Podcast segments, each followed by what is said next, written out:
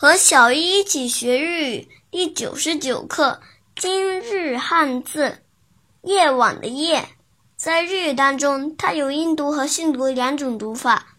音读的时候读作“呀呀呀”，比如熬夜“夜食”“夜食”“夜食”，写成日语汉字是“夜”加食欲的“食”。训读的时候读作。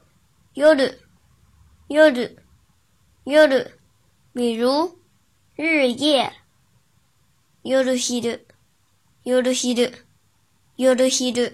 日汉字是夜加白昼的昼。想对照文稿学习的朋友们，请关注我们的微信公众号“日飘物语”。